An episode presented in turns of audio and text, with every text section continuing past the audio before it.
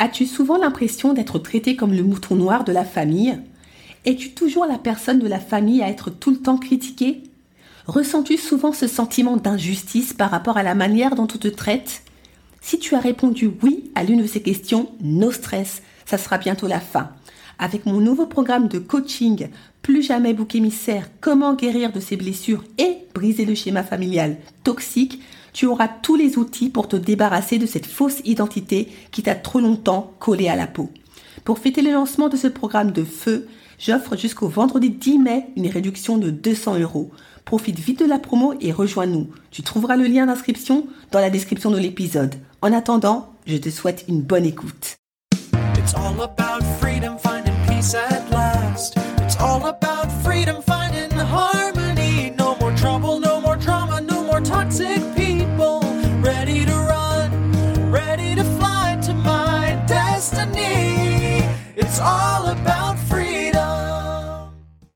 Bonjour et bienvenue dans l'émission Détox Parents Toxiques pour une liberté non négociable. Je suis votre hôte Nadia Chirel, coach de destinée. Ma mission de vie? Accompagner les femmes à se libérer de l'emprise des parents toxiques et à guérir de leur traumatisme d'enfance pour découvrir leur véritable identité et entrer dans leur destinée. Je suis ravie de vous accueillir dans l'épisode 57, La pomme pourrie et les pommes saines. Lorsque l'on a été témoin toute notre vie de la cruauté manifeste ou plus subtile du parent toxique, ou lorsque de manière plus générale, l'on côtoie dans la vie euh, de tous les jours des personnes toxiques, que ce soit dans le milieu scolaire, professionnel et même dans les églises, ces personnes-là incarnent tellement la méchanceté, la perversité, la cruauté, bref, la toxicité à son paroxysme, qu'on peine très souvent à les imaginer autrement que mauvais par nature. Ces personnes toxiques nous ont tellement habitués à nous dévoiler leur côté obscur qu'il nous arrive par moments de prendre facilement des raccourcis en entretenant l'idée qu'elles sont naturellement toxiques. Quand on partage ce que nos parents nous ont fait endurer ou continuent de nous faire endurer à des personnes bienveillantes et sans jugement, qui les ont connues contrairement à nous depuis leur enfance, il n'est pas rare d'entendre de la bouche de ces personnes Ce que tu me racontes hein, par rapport à ton père, ça ne m'étonne pas.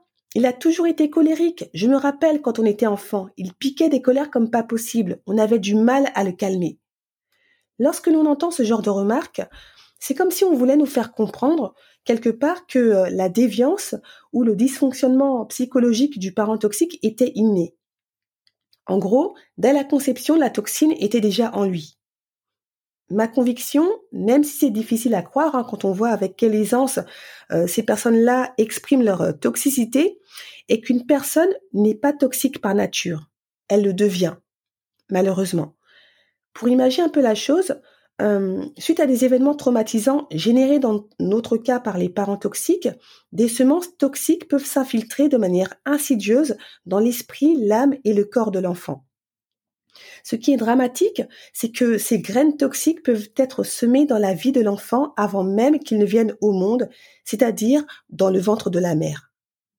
Je vous partage rapidement un témoignage. Derek Prince, un enseignant chrétien et prédicateur évangélique, disait dans un de ses enseignements, je cite, J'ai découvert une chose étonnante en priant pour les gens aux États-Unis. Les gens d'un certain groupe d'âge semblaient assez communément avoir ce sentiment de rejet précoce. Quand j'ai fait des recherches, j'ai pu établir qu'ils étaient tous nés durant la Grande Dépression.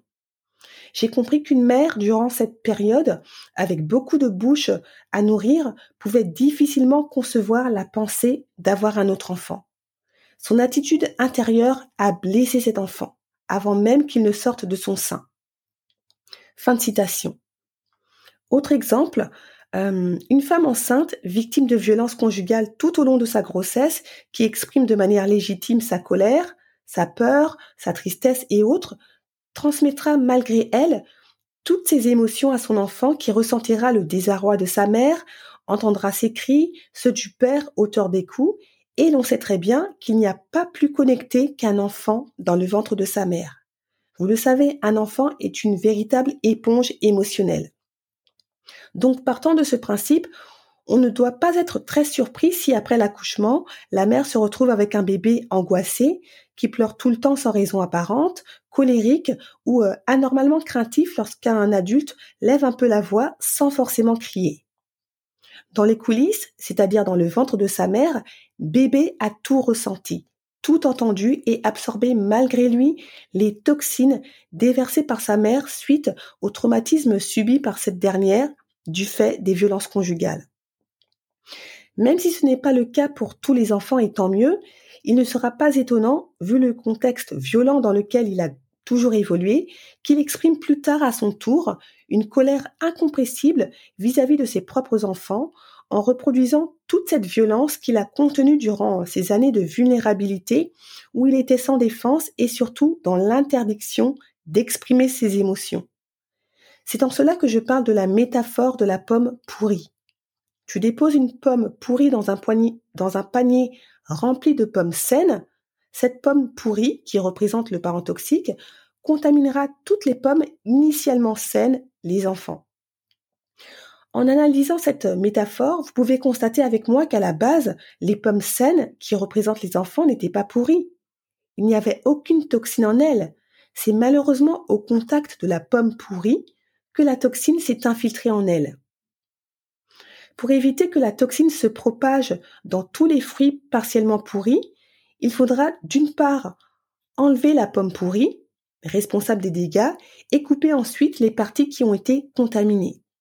Dans notre cas, en tant qu'enfant de parents toxiques, il faudra d'une part prendre ses distances avec le parent toxique par le biais du lot ou du no contact, et par la suite entamer son processus de guérison en prenant soin d'évacuer progressivement toute la toxine dans les endroits, esprit, âme, corps et domaines de notre vie, de votre vie où elle s'est infiltrée. Vous comprenez à présent mon insistance lorsque je dis qu'on n'est pas naturellement toxique mais qu'on le devient? Pour vous en convaincre un peu plus, euh, je vais vous partager deux courriers rédigés respectivement par un père de famille et par le président de l'Observatoire de la violence éducative ordinaire, Jean-Pierre Thiélan. Ces courriers qui étaient adressés à Alice Miller ont été publiés sur son site. C'est donc à cet endroit que je les ai découverts. Pour rappel, Alice Miller a été euh, pionnière dans la psychotraumatologie et spécialiste de la maltraitance infantile. J'ai eu, euh, l'occasion de parler d'elle et de son travail dans les épisodes 10 et 11. C'est parti pour la lecture du premier courrier qui date du 6 janvier 2017. Bonjour Madame Auriol. Parenthèse, euh, Brigitte Auriol est une psychothérapeute et était l'assistante d'Alice Miller pendant dix ans? Elle est également conférencière spécialisée dans la relation parent-enfant. Je reprends la lecture. Bonjour Madame Auriol. Un message pour vous dire que les ouvrages d'Alice Miller ont véritablement bouleversé ma vie. Je tenais également à vous remercier pour les conférences de la chaîne YouTube. Papa d'une fille de 14 mois, je ne comprenais pas pourquoi je me sentais pris d'une montée de colère intérieure lorsque ma fille pleurait à chaudes larmes, et ce, malgré mes connaissances sur le sujet de l'éducation bienveillante. C'est ainsi que que j'en suis venue à lire les ouvrages d'Alice Miller, Notre corps ne ment jamais et C'est pour ton bien. J'ai fini ensuite par le drame de l'enfant doué. J'en ai ainsi compris, au fil des lectures, que mes parents m'avaient éduqué de façon soumise à leur propre conditionnement inconscient en réprimant mes émotions par le biais de violences physiques, claques, fessées et morales, attitudes autoritaires, systèmes de dominance et punition.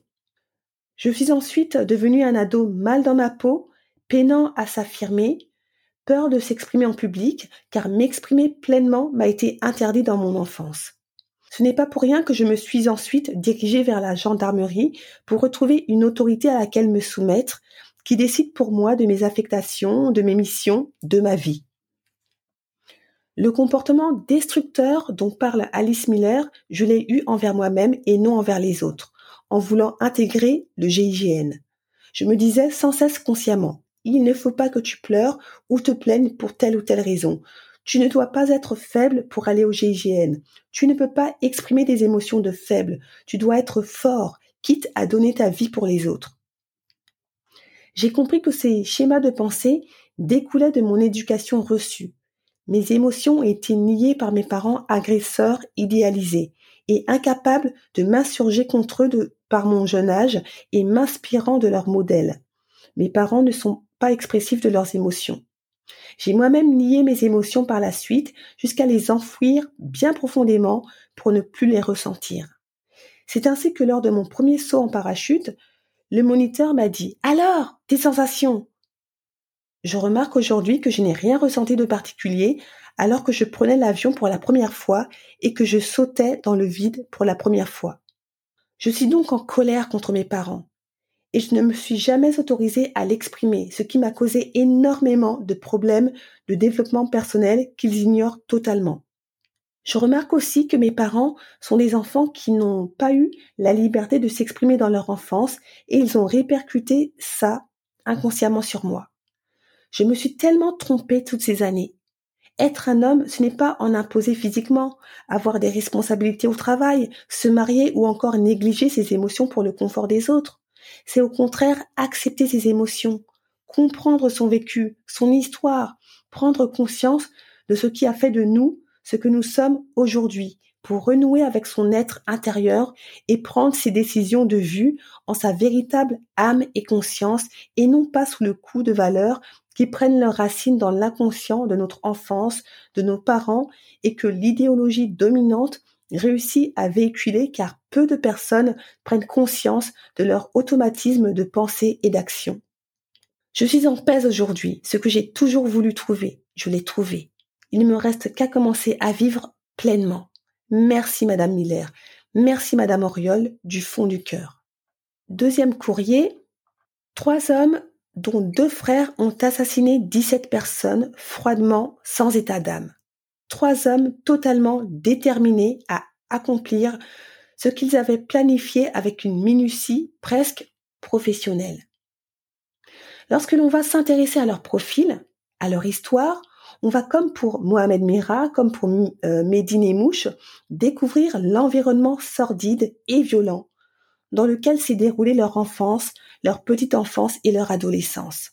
On va découvrir ainsi qu'à aucun moment de ce premier parcours de vie, ils n'ont rencontré de témoins secourables qui aient pu prendre leur défense ou leur offrir un regard ou un appui qui soit humanisant et empathique et leur fasse comprendre que ce ne sont pas eux, mais leur entourage qui est toxique. Comme ils ne sont pas autorisés à se défendre, ils devront supprimer leur colère et leur rage contre leurs parents qui les ont humiliés, qui ont tué leur altruisme et leur empathie innée et qui ont insulté leur dignité. La haine que ces enfants vont emmagasiner dans une totale solitude va constituer une véritable bombe à retardement. Ils sortiront cette rage plus tard, en tant qu'adultes sur des boucs émissaires, peut-être leurs enfants ou bien d'autres adultes, notamment par la délinquance ou le terrorisme. Ils deviendront eux-mêmes les proies faciles du prosélytisme et de l'extrémisme qu'ils se présentent sous un habillage pseudo-religieux ou politique. La logique sectaire, qui est le mode de fonctionnement de ces groupes extrémistes, va les prendre au piège. Ils vont enfin avoir l'occasion de se sentir importants, puissants et gratifiés par une idéologie qui valorisera leur mépris de la vie et leur désignera leurs futures victimes ils trouvent enfin une issue à leur haine. Ne sommes-nous pas en partie responsables d'avoir laissé ces enfants devenir des êtres totalement déshumanisés? Nos responsables politiques veulent une fois de plus charger l'école de transmettre les valeurs de la République et du respect de l'autre, alors que c'est bien en amont que l'action doit être conduite, là où l'enfant se construit, notamment dans son environnement familial. En France, les enfants battus humiliés sont livrés à leurs tortionnaires, souvent leurs parents, sans être réellement protégés. Rappelons simplement ce que tout un chacun refuse de retenir.